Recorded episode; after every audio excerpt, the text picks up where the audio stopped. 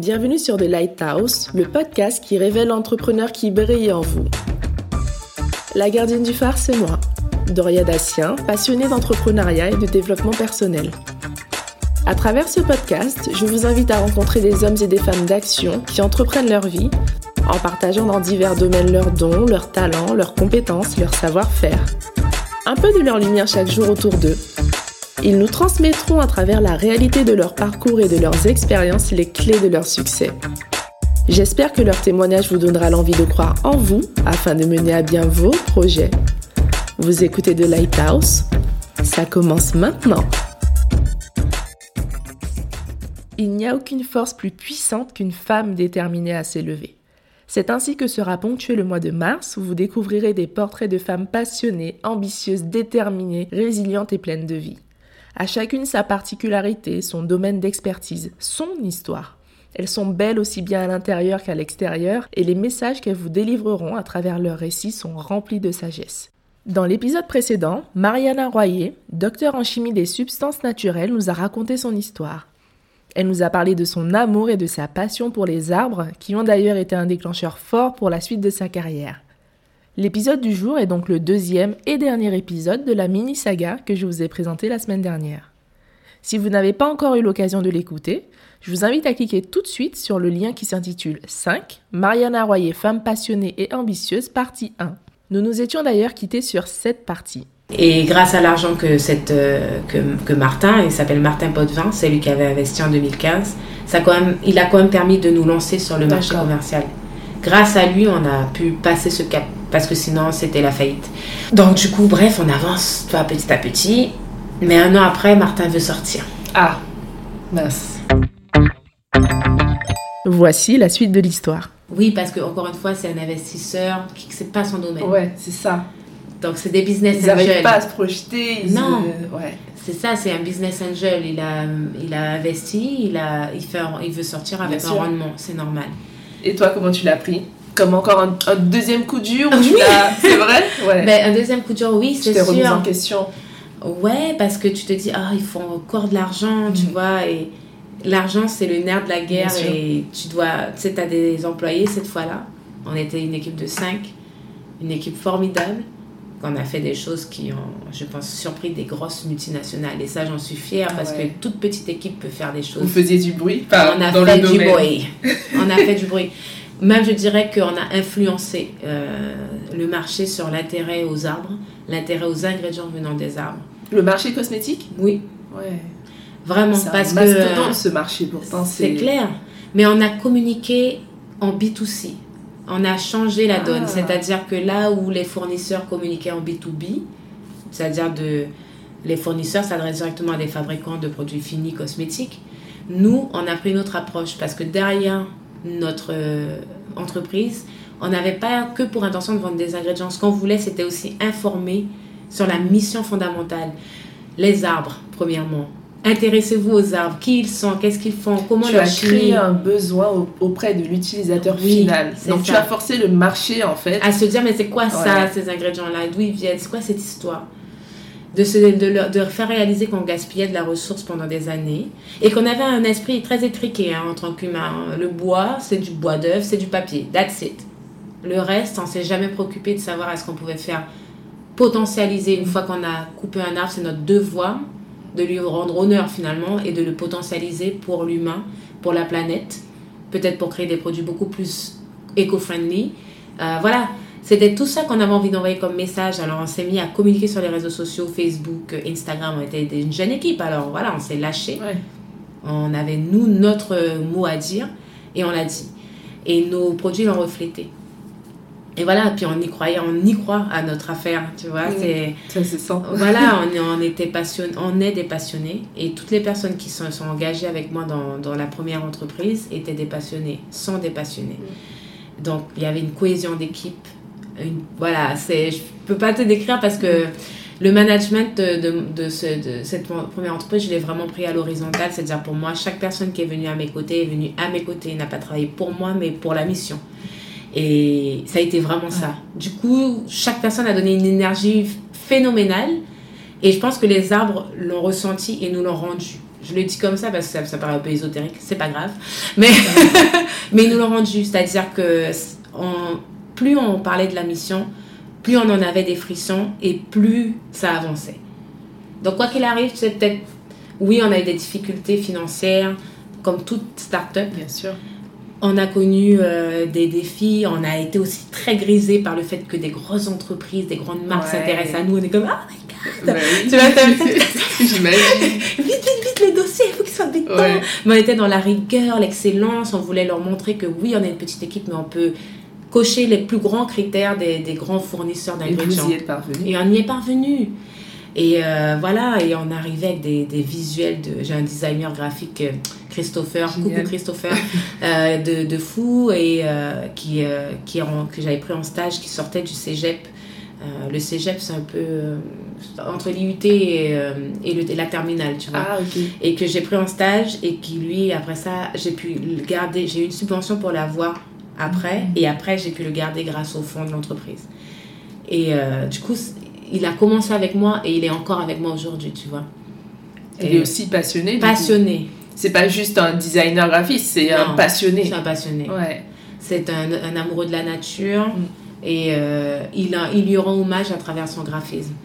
Comme les scientifiques qui étaient à côté de moi, c'est pareil, c'était, ce sont des scientifiques, mais amoureux de cette matière, qui aiment la sentir, la toucher, la manipuler, euh, dire oh mon dieu, l'extrait est rose, comme il est beau. Tu vois, c'est vraiment ça, tu vois, dans le Ouais. labo, c'est vraiment oh my god, qu'est-ce qu'on fait aujourd'hui? Waouh, il est orange. Tu sais, on, Ouais. on tripe sur nos, sur nos, nos trucs là. C'est pas, on le fait pas de Mm. façon robotique. C'est vraiment on tripe. On a une nouvelle essence qui est rentrée. On veut savoir qu'est-ce qu'elle a. On la sent, on la, tu vois, on la manipule. Et donc voilà. Bref, euh, en 2016, on se lance en commercialisation. Mais mon nouvel investisseur veut, sortir parce que voilà, il a ses contraintes d'investisseur, ce qui est normal. On l'apprend en affaires hein, après. Sur le coup, tu le vis comme ça dur, mais après, après coup aujourd'hui, euh, je me rends compte que les affaires, c'est comme ça. Puis qu'il n'y a pas d'émotion dedans, c'est du business. Donc, euh, bon, voilà, sur le coup, il veut revendre ses parts. Donc, on était observé, je pense, par, une, euh, par ces, ces grands groupes fournisseurs depuis un certain temps qui nous regardaient un peu sur LinkedIn, euh, sur les différents réseaux sociaux pour voir comment on communiquait, puis qu'est-ce que nos ingrédients apportaient. Il y avait aussi ce distributeur qui travaillait pour nous, avec nous en France. euh, et, et dont on distribuait les ingrédients aussi nous au Canada. Donc on avait des entrées chez les clients grâce à ça. Ça, ça se faisait.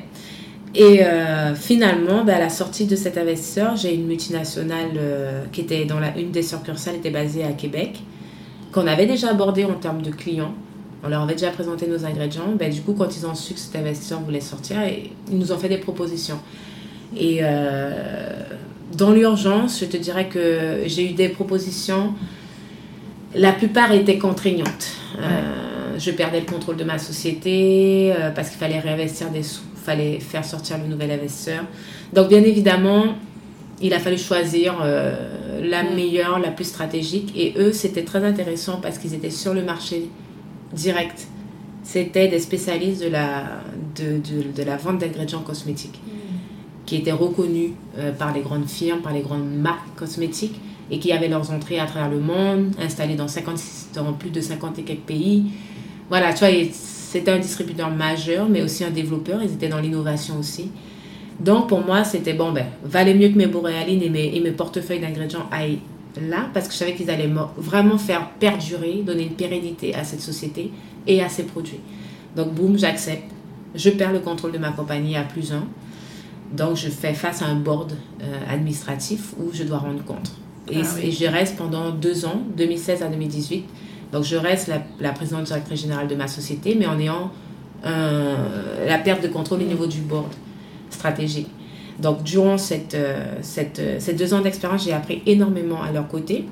Parfois à la dure, je ne vais pas te le cacher, Ouais. parce que c'est vrai que ce sont des grandes firmes, donc ils ont une structure très rigoureuse et euh, des requis marchés très rigoureux.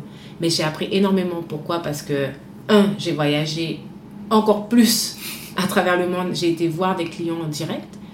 Euh, bon, je peux pas citer les marques, mais voilà, tu connais les grandes marques. Ouais. Je suis rentrée chez toutes les grandes marques. J'ai pu discuter avec des chercheurs de ces marques-là, des personnes, des professionnels du marketing, Euh, voilà quoi, c'est génial, tu vas me dire, c'est une opportunité de fou. oui. Ouais. J'aurais pas pu avoir cette opportunité autrement. Je suis allée en Chine, euh, je suis allée- j'ai fait le tour des États-Unis, l'Europe, euh, j'ai donné des conférences pour euh, voilà parce qu'ils m'ont quand même gardé comme l'experte de cette ligne de produits, ce qui fait que j'étais partout, j'ai formé leurs propres distributeurs à eux parce qu'ils ont des distributeurs intermédiaires. Mm. J'ai rencontré plein de monde, plein plein de monde, ça m'a fait un réseau formidable. Et donc voilà, pendant deux ans j'ai fait ça, les, ça comment- les produits ont commencé à se vendre, la société a pris de la valeur, mais au bout d'un moment, ben, eux avaient l'option de me racheter. Et donc, ils m'ont fait une proposition. Et cette proposition, je l'ai acceptée. Bon, c'est sûr que c'était pas ça que je voulais au départ. J'avais toujours rêvé d'être dans ce bébé-là pour, Oui, bah, pour c'est ce toujours. que tu as construit, c'est ce que Voilà, donc je te dis non, je n'ai pas envie de vendre et tout. Mais bon, au final, la vente, ça a été un moment difficile parce que ça te remet en question. Tu te dis, euh, bon, voilà, j'ai perdu le contrôle de ma propre création. Aujourd'hui, on me met presque pas dehors, mais tu te dis, tu vas plus Ouais. gérer cette division-là. Ça va être la division de quelqu'un d'autre. Ils vont faire ce qu'ils veulent Mm. de tes produits. Tu n'auras plus la main. Tu n'auras plus la main, tu vas plus décider euh, du marketing, de Mm. comment tu abordes les réseaux sociaux, tout ça. C'est fini là. Ouais, Et ça, c'est dur bien sûr. parce que ça vient te toucher dans ton ego. Sauf qu'il n'y a pas d'ego à avoir dans le business. En- Enfin, l'ego, à ce moment-là, c'est vraiment. Le business, c'est des finances, il faut comprendre ça aussi. Et pour faire perdurer en fait une, une entreprise, il faut quand même qu'il y ait euh, une stratégie financière derrière qui est bien établie. Et c'est là que j'ai compris ça aussi, c'est que oui, j'ai fait des erreurs dans mes choix, euh, dans la façon dont j'ai géré les actions de la compagnie, euh, la façon dont je me suis entourée, que ce soit des avocats, Ah oui. etc., où j'ai peut-être négligé certains aspects parce que, voilà, moi j'étais dans la passion, le feu de Mm, l'action, puis je voulais les sous pour avancer, mais Ouais. il y a certains domaines que j'avais maîtrisais pas, comme surtout les, la comptabilité, les- et que j'ai appris que quand tu as une société, il faut euh, apprendre. Moi, je suis sortie de l'université scientifique, je suis une chimiste, j'ai pas, c'est- Bah oui. J'ai appris sur le tas. Et c'est vrai que je délaissais, je déléguais à, plutôt aux investisseurs qui rentraient toute la partie. Sauf que je- j'aurais dû jeter peut-être plus un œil euh, rigoureux là-dessus. Tu penses que ça aurait fait la différence ou Oui. ça aurait changé des choses? Oui. Qu'est-ce que ça aurait changé, toi? Ben, j'aurais beaucoup plus euh, contrôlé la façon dont les, les, les injections de fonds étaient, étaient faites à la société. Mhm. Et peut-être, au lieu de dépendre entièrement d'un investisseur, j'aurais pu dépendre de, de banques, donc de prêts conventionnels. Donc avoir une certaine indépendance euh, grâce à ça. Euh, non, il y a plein d'éléments. En fait, il y a plein de le- d'effets de levier que tu peux faire avec l'apport d'un investisseur que moi, je n'ai pas joué parce que je ne savais pas sûr. existaient, en fait, tout simplement. Donc ça t'a appris qu'il a fallu... Alors déjà, dans ce genre de... Quand tu entreprends, il faut bien s'entourer. Oui, ça C'est c'est très important. très important. Et puis aussi euh, s'entourer des bonnes personnes sur des domaines qu'on maîtrise moins bien. Oui. C'est ça. Et s'y intéresser, c'est-à-dire parce que parfois, même si tu fais affaire avec un expert, si tu comprends rien de ce qu'il te dit, ça C'est marche vrai. pas. Et- il faut vraiment que parfois toi tu lui dises non, non, non, je comprends ce que tu me dis là, mais moi je veux que tu fasses comme ça, puis je veux aussi que ça paraisse comme ça parce que moi j'ai telle présentation à telle personne, puis que je veux que ça va. Ça. Ouais.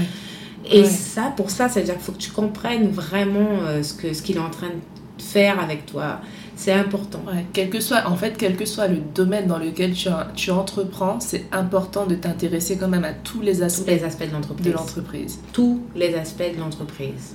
Ouais, C'est dur. c'est capital. Hum, ça te demande des, des heures tu te prends la tête parce que moi, tu sais, un état financier au début, un état financier.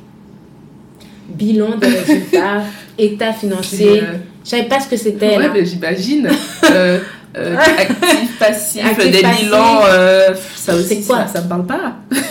Tu vois Ça parle pas, mais c'est important. Tu t'es formé, t'as fait quoi? T'as pris des formations ou tu t'es formé sur le tas? Je les ai harcelés. Les comptables que j'avais engagés, qui ne m'avaient pas expliqué correctement, qui m'ont mis dans certaines situations, je les ai harcelés, qu'ils m'expliquent Mm. le plus qu'elle a, le moins qu'elle a, le compte qui est classé comme ça, pourquoi ça? Ouais, Je suis, un do- je suis docteur, je peux comprendre. bien sûr. D'accord? Même si euh, c'est 2 plus 2 égale 4, je peux comprendre. C'est c'est des, c'est des additions, des soustractions, je devrais comprendre. Voilà. Ça a été un peu ça. Je les ai harcelés pour qu'ils m'expliquent. Donc, j'ai pas pris de formation. Mais j'ai dit, je vous paye, expliquez-moi. Ouais. Tant que j'ai pas compris, je ne sors pas de votre bureau. Voilà. Et euh, parce que je devais rendre compte à ce board. Et ce board, euh, pendant les deux ans là où la multinationale, j'étais en collaboration, donc ils étaient, on était tous les deux associés sur la même société. Ce board m'a appris la rigueur des finances.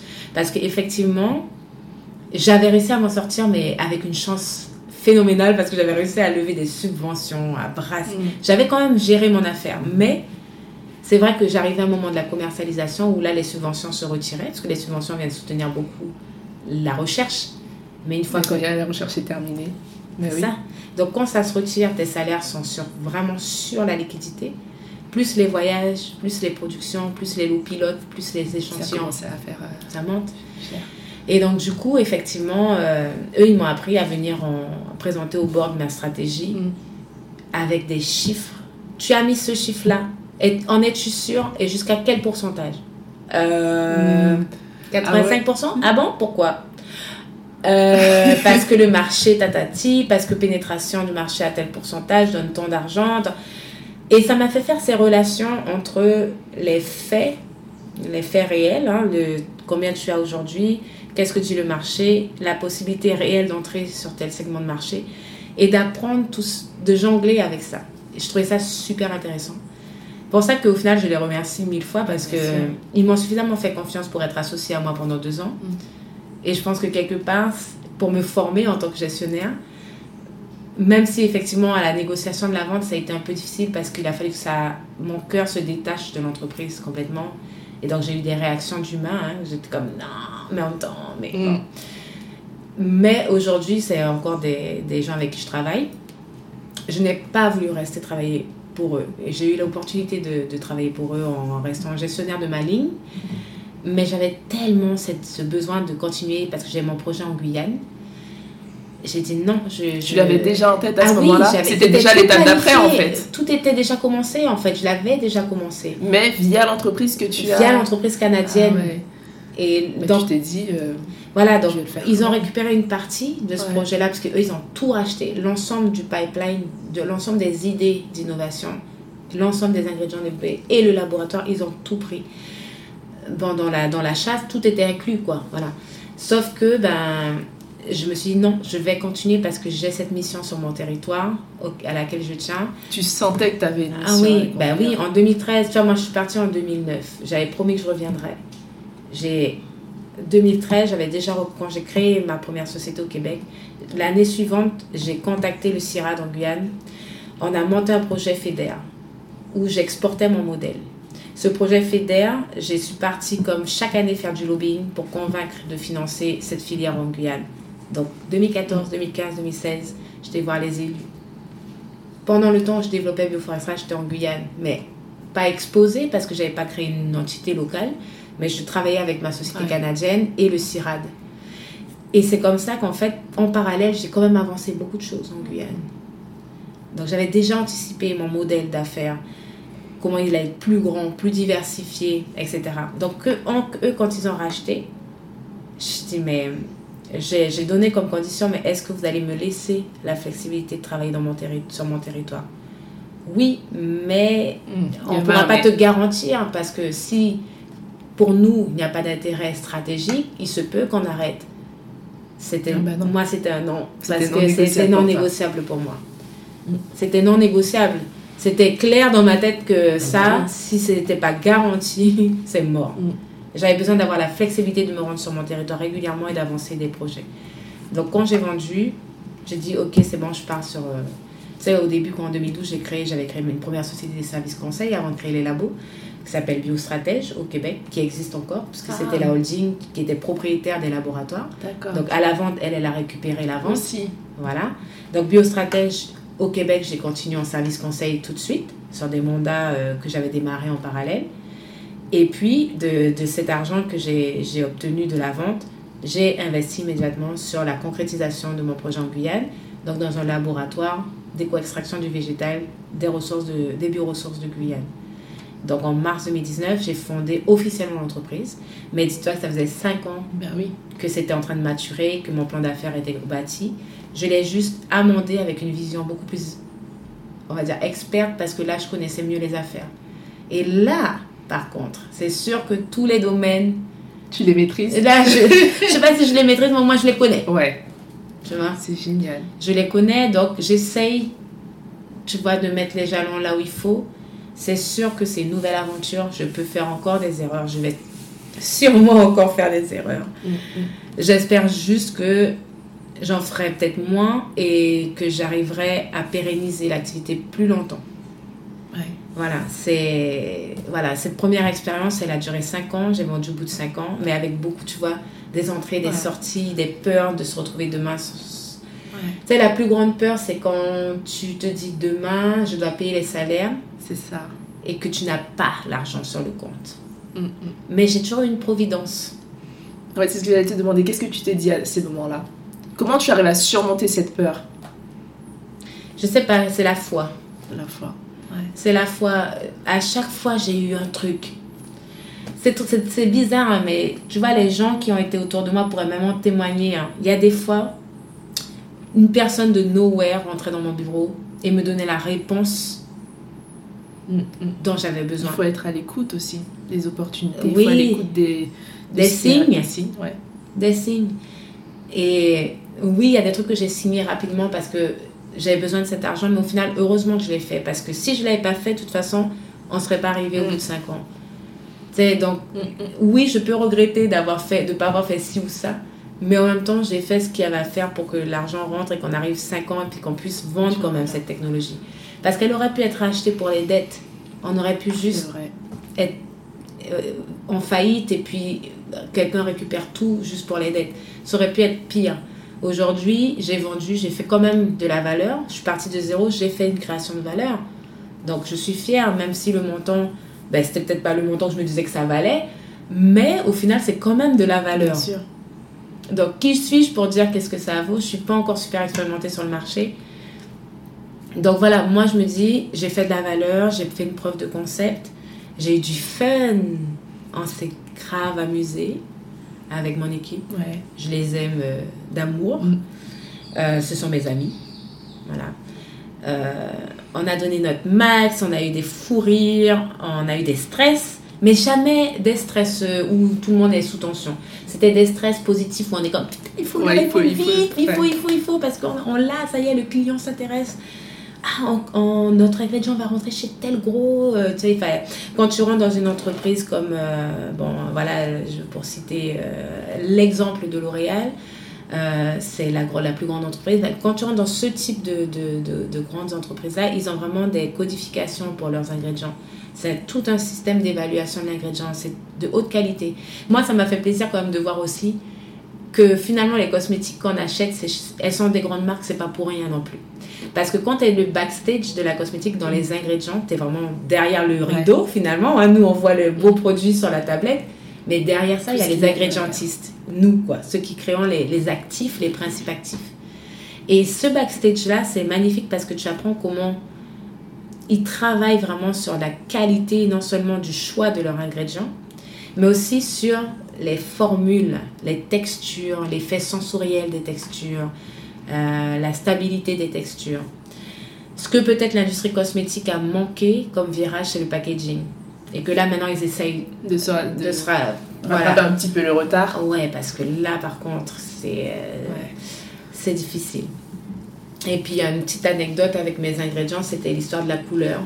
Où là, j'ai Ah ouais. beaucoup, beaucoup de défis parce que... Ça ressort de quelle couleur les actifs Marron. des arbres? Ah bah oui. bah, Et oui, ça, ça fait peur. ça fait peur. Mm. Donc, j'ai été beaucoup militante à dire, mais... Parce que ça m'a fait... Tu sais, il y a plein de trucs que j'ai réalisés pendant l'aventure parce que tu consommes des produits cosmétiques comme moi-même. Tu sais, on achète...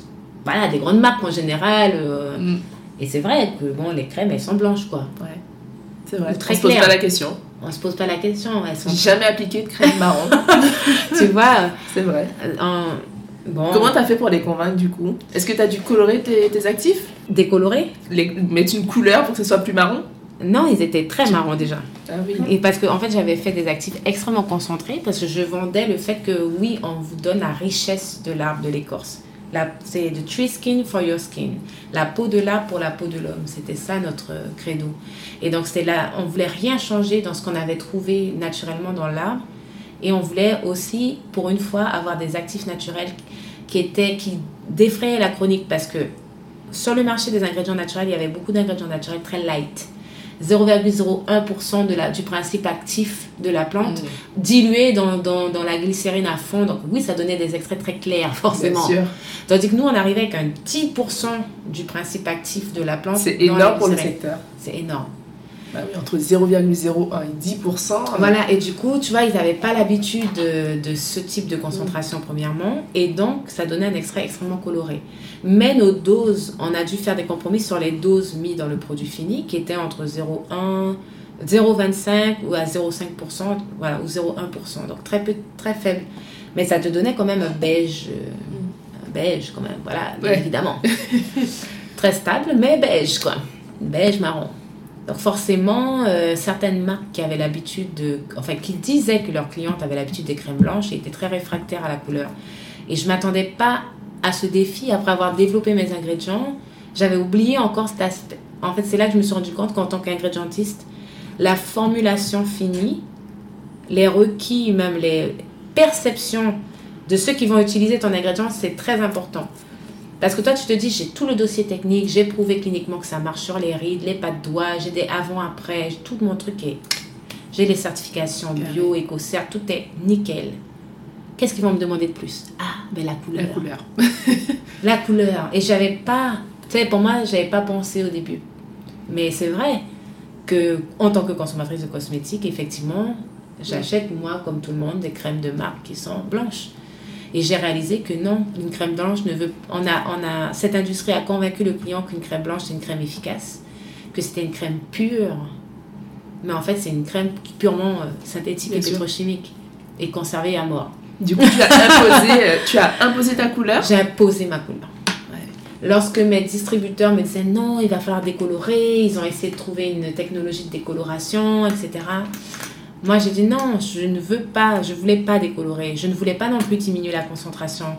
Je voulais amener la science de l'ingrédient naturel. Je voulais montrer qu'on était capable d'arriver avec des ingrédients qui sont riches, aussi efficaces que du synthétique, mais oui, très concentrés. Et donc, on a dit, ben, put some color in your jar. Euh, la forêt, c'est pas transparent, c'est coloré. La nature est colorée. Vous voulez prendre le virage vert, prendre un virage éco-responsable, vous devez être transparent avec vos clients et leur avouer qu'un actif naturel N'est pas blanc. n'est pas transparent, n'est pas blanc et va donner de la couleur à vos crèmes. Donc j'ai fait le Sustainable Cosmetic Summit et j'étais à fond, je les ai teasés. Donc, il y avait, il y avait Comment ils la- ont vécu?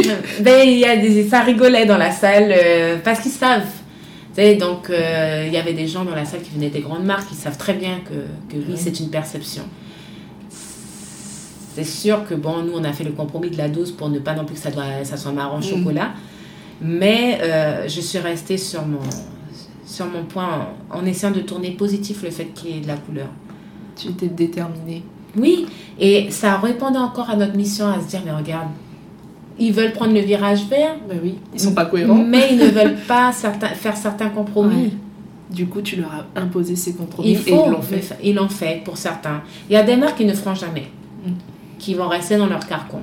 Mais beaucoup de marques ont, ont accepté. Est-ce que tu penses que dans certains domaines de ta vie, dans certains projets, il faut imposer notre voix? Oui, Ouais.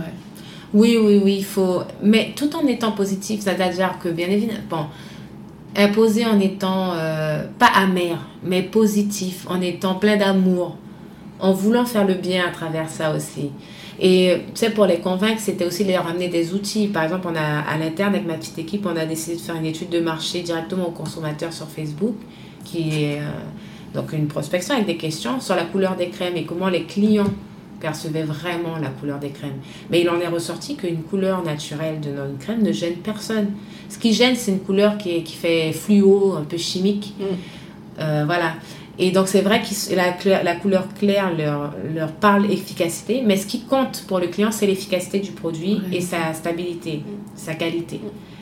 Donc, avec cet outil-là, on arrivait devant le client, on disait, mais non, regardez, c'est une perception. Peut-être que vous pensez que votre client n'est pas mûr pour avoir une crème euh, marron, mais il l'est. Aujourd'hui, le consommateur est tellement tourné vers le naturel qu'il est conscient que, dans, la, dans la nature, il y a des couleurs. Si vous lui amenez ça comme ça, que vous dites, moi, je vais être transparent, on a mis 1% de cet extrait qui est, voilà la couleur de l'extrait, donc comprenez que votre crème, elle est marron derrière. Si la couleur est stable, qu'elle ne tourne pas au verdâtre et tout ça, logiquement, ça devrait être accepté. Ça reste une perception, mais c'est à vous de rééduquer une clientèle que vous avez éduquée dans, dans un autre sens au départ. C'est hyper passionnant. Mariana, s'il fallait que tu donnes un conseil à ces personnes qui, souhaitent entreprendre euh, dans des industries plutôt complexes ou plutôt lourdes et qui sont effrayées justement par, euh, par ces gros mastodontes, qu'est-ce que tu leur dirais? Euh, C'est une bonne question. Hum, qu'est-ce que je leur dirais? Ben, Croyez en vous, quoi, tout simplement. Quand on a un concept en tête, on a une idée, on il faut vraiment croire. Il faut vraiment croire en son projet, il faut vraiment croire en son idée et mettre des actions derrière. Si tu as la, la foi, on va dire, on va l'appeler la foi en ton idée, la foi en ce que ça va marcher, plus l'action, ça c'est égal au résultat. Ça c'est indéniable. C'est hein, la formule du succès. C'est la formule du succès. Plus action. Oui. Égale résultat. Oui. C'est pas juste avoir la foi et t'attends que ça passe. Hein. Oh oui, je crois que ça va marcher puis tu fais rien et que tu n'es pas, tu vas pas demander, tu vas pas parler de ton projet, tu vas pas demander conseil. Non, faut être dans l'action, c'est sûr, faut être hyper proactif mais derrière, c'est surtout un résultat. Le résultat n'est pas tout le temps de la forme que toi tu avais imaginé, voilà. auquel tu, tu espérais ou tu avais c'est Ça. Le résultat est un résultat, c'est pas forcément ce que tu attendais, mais c'est sûr que ça va t'amener dans un autre niveau. Comme un jeu, hein. on, mm. fait, on, passe, euh, on passe des niveaux et puis on évolue. On évolue, on grandit. Et je pense que c'est ça qu'il faut retenir. Hein. C'est que n'importe quelle aventure que tu vas entamer, tu vas grandir. C'est ça. Le, le, chemin est plus important en fait que, la ligne d'arrivée. Oui. La personne que tu deviens en fait en chemin, c'est ça. C'est ça l'important. Tu sais, les gens me souvent c'était dur parce que tu sais, mes amis tout le temps me disaient mais t'en es où dans ton business? Tu fais de l'argent, etc. Tu sais, souvent quand tu crées une entreprise, les gens pensent que comme tu es chef d'entreprise, tu fais de l'argent parce que tu es chef d'entreprise, tu es ton propre boss, etc. C'est souvent ce qu'ils imaginent. Souvent ce qu'ils imaginent. Ils idéalisent beaucoup. Oui. Euh, ils ont une image de l'entrepreneur. Oui, euh. parce que tu es boss. Alors déjà, moi, je ne me considère pas comme une boss, mais comme un leader. Et derrière, ben, c'est vrai que je me suis beaucoup, à force, euh, le milieu de l'entreprise, le fait d'avoir entrepris, m'a a vraiment refermé mon cercle proche. Les gens avec qui je passe du temps libre, c'est des gens qui m'amènent beaucoup de positivité. Euh, c'est des, des gens qui me font grandir. C'est des gens qui m'inspirent j'ai vraiment éliminé tout ce qui me pouvait me tirer vers le bas ou me pomper de l'énergie. Et ça a beaucoup éclairé autour de moi parce que bien sûr tu manques de temps. Euh, tu es tout le temps concentré, comme je te dis, sur ton entreprise. Donc euh, voilà. Mm. Donc ce qui fait que ce qui te reste comme temps, tu as envie de le passer avec des gens qui te... Tu vois, qui te, te donnent cette bouffée d'énergie. Tu, repars encore plus, plus motivé.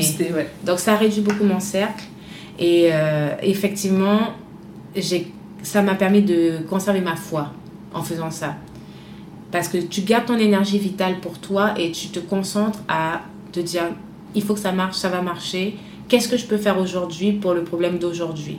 Quelle solution je peux trouver pour régler celui-là? Ensuite, jour après jour, tu, tu, regardes devant toi. Parce que même, même aujourd'hui, si demain je regarde, euh, si je regarde la montagne qui me reste à faire avec Biostratège Guyane, et le laboratoire mm. et les achats et euh, stabiliser mon personnel et tout ça, ça fait peur encore une fois. Il y, a des, il y, a des, jours, je me dis, oh my god, dans quoi je me suis relancée Tu te le dis encore ça des fois? Oui, mais, non, oui. oui c'est la Parce que bon, j'ai pas non plus un compte en banque euh, énorme. Je suis encore une jeune entrepreneur malgré tout. Je suis qu'à ma deuxième expérience. Euh, tu sais, souvent les gens, ils te parlent de faillite, ils te parlent est-ce que tu percevrais ça comme un échec si ta société a été rachetée, si tu as ta société... Et en fait, je me suis rendu compte, de l'extérieur, les gens vont sûrement percevoir une faillite comme un échec, ça c'est sûr. Mais moi, aujourd'hui, non. Pourquoi? Parce que beaucoup de, aujourd'hui, de, dans le chef d'entreprise à succès, ont fait trois ou quatre faillites. Ça déjà, quand tu lis autour de ça, tu, tu sais ça. Parce que dans la faillite, tu apprends encore plus que jamais, je pense. Je ne me souhaite pas la faillite, hein, bien évidemment, mais c'est juste pour dire que c'est une perception de comment tu vois la vie. Est-ce que tu mets le mot échec sur ce qui t'arrive? Moi, le mot échec n'existe pas dans mm. mon vocabulaire. Vraiment pas. Et j'aime pas qu'on me parle mm. d'échec, tu vois. Je préfère parler d'expérience. Bon, c'est des expériences pas faciles à vivre. Parfois, il faut t'élever au-dessus, te détacher émotionnellement, te relever. Mais ce n'est pas un échec. Parce que si tu as été jusqu'au bout de ce au quoi tu crois, normalement, il n'y a pas d'échec. Bien sûr. C'est un résultat. Tu continues, voilà, c'est un résultat. Il est peut-être contextuellement, voilà, c'est contextuellement peut-être pas le résultat le plus favorable, mais c'est un résultat. Totalement. Il faut le voir comme ça. Waouh, super, euh, super cet, cet, cet, échange, Mariana. On apprend beaucoup, c'est très très inspirant. J'espère que vous aussi, mais j'en doute pas. Euh, avant de se quitter, Mariana, euh, j'imagine qu'on peut te retrouver. Tu as un site internet, tu as LinkedIn. Oui. Ton site internet Biostratège, parce que l'aventure, on veut savoir après ce que ça va donner. On adore. on a encore une petite équipe, mais on adore. Alors, c'est biostratège.com, tout simplement. On est beaucoup sur Facebook aussi, Biostratège, tout simplement sur Facebook. Sur LinkedIn, on a une page. Et puis moi, j'ai ma page personnelle, Mariana Royer. Sur LinkedIn, euh, j'aime bien répondre par message privé, il n'y a pas de souci, on peut me contacter. Et puis voilà, si, pour nous écrire un mail, c'est infobiostratège.com. Très bien. Avant de nous quitter quand même, euh, Mariana, on sait que tu es de la Guyane, tu es d'ultramarine. Qu'est-ce que tu pourrais dire à, tous les ultramarins qui mhm. sont euh, dans les dom-toms, qui viennent des dom-toms et ailleurs d'ailleurs, mais qui travaillent aujourd'hui euh, à l'étranger, en métropole, et qui n'osent pas, qui ont peur en fait de, rentrer parce qu'ils se disent, euh, je sais pas. Qu'est-ce que mhm. toi tu vas leur dire, toi qui es rentré du coup et qui a construit là-bas oui. stratèges ben, Quand tu regardes, moi je me dis, on a tous à une expertise à, ramener au territoire. Parfois, on peut y aller par étapes. Il ne faut pas avoir peur. On peut continuer à vivre ailleurs tout en, enfin, en s'investissant, je dirais mieux, sur notre territoire, dans des mini-projets, euh, dans l'accompagnement euh, de certaines personnes qui sont localement installées. Euh, ça peut être de différentes façons. Il faut arrêter aussi de se dire qu'il faut absolument que tu sois rentré physiquement, pour faire quelque chose. Ça, moi, quand on me dit, oui, mais t'es pas en Guyane, blablabla. Bla, bla. Parce que peut-être que je suis pas en Guyane, mais ça fait longtemps que je travaille peut-être plus que toi, même ce que tu fais en Guyane, tu vois, sur la Guyane. Donc, il faut, faut, changer cette perception. La diaspora a son rôle à jouer. Euh, on n'est pas forcé de, euh, de, de, rentrer tout de suite pour euh, pouvoir commencer à travailler sur la Guyane. il faut oser se euh, lever la main et dire hello je suis basée à Londres je suis basée à là mais je peux faire ci je peux m'investir dans ça je peux venir donner des cours ici je peux venir aider tel entrepreneur je peux euh, lancer une petite entreprise qui fait ça etc et après s'installer avec son temps parce que bien sûr tout le monde doit mesurer un risque. Tu peux pas laisser un, emploi où tu as des responsabilités tu es super bien payé machin du jour au lendemain pour t'installer en Guyane. Il y a encore de nombreux défis en Guyane. Mm. Mais je pense que petit à petit, avec tout ce qui est en train de se passer en Guyane, de nombreux experts de la diaspora peuvent avoir un impact quel qu'il soit, que ce soit dans une association, que ce soit à l'université, que ce soit dans une mini-entreprise, comme je te dis. Il y a différentes façons de rentrer en Guyane. Et c'est ça aussi qu'il faut retenir. Nous sommes des ultramarins. Euh, il y a aussi cet aspect ultramarin. C'est important de prendre notre place d'ultramarin. On a 80% de la richesse française, à nous tous, la Réunion, Martinique, Guadeloupe, Guyane, hein, les territoires Polynésie française. 80% de la biodiversité se retrouve chez nous, des ressources se retrouvent chez nous, de l'impact maritime de la France se retrouve chez nous. C'est nous la puissance française. D'accord? Quand on va réaliser ça et qu'on va travailler ensemble, nous ultramarins, pour valoriser nos territoires, peut-être que la vapeur va changer de sens et c'est ça aussi qu'il faut se rappeler. C'est qu'il faut vraiment instaurer des projets transversaux entre nous, les territoires d'outre-mer. C'est pour ça que je suis en Guadeloupe aussi. C'est exprès. Parce que je me dis que déjà la Guyane euh, euh, et les Antilles, on est assez proches pour déjà créer des ponts d'échange. Il faut le faire beaucoup plus au niveau entrepreneurial, au niveau filière, pour avoir un impact sur le national, puis sur le monde. Qui nous empêchera, avec la force qu'on aura tous ensemble, de rayonner sur le monde Personne. Voilà. Personne. Waouh Merci beaucoup, Mariana. Merci de rien. et, euh, et, je vais suivre ton, actualité. Je vous invite aussi à le faire, mais je n'en doute pas. Encore merci et bonne continuation. Avec plaisir, merci. Je suis ressortie de cet entretien avec Mariana boostée, motivée et encore plus forte que jamais. Il n'y a aucune limite lorsque l'on veut entreprendre. Sa formule secrète, foi en son projet plus action égale résultat. Et ça, c'est indéniable. Croyez en vous, croyez en la puissance de vos idées, foncez. Éliminez le mot échec de votre vocabulaire et remplacez-le par expérience. Un message tout particulier à la diaspora qui vit dans le monde entier.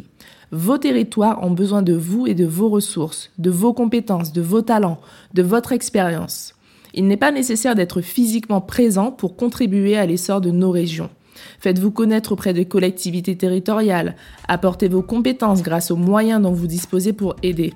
Et puis, soyons créatifs, imaginatifs, il y a encore tellement à faire. Si vous aimez ce podcast, la meilleure façon de le soutenir est de laisser un avis 5 étoiles sur la plateforme que vous préférez utiliser.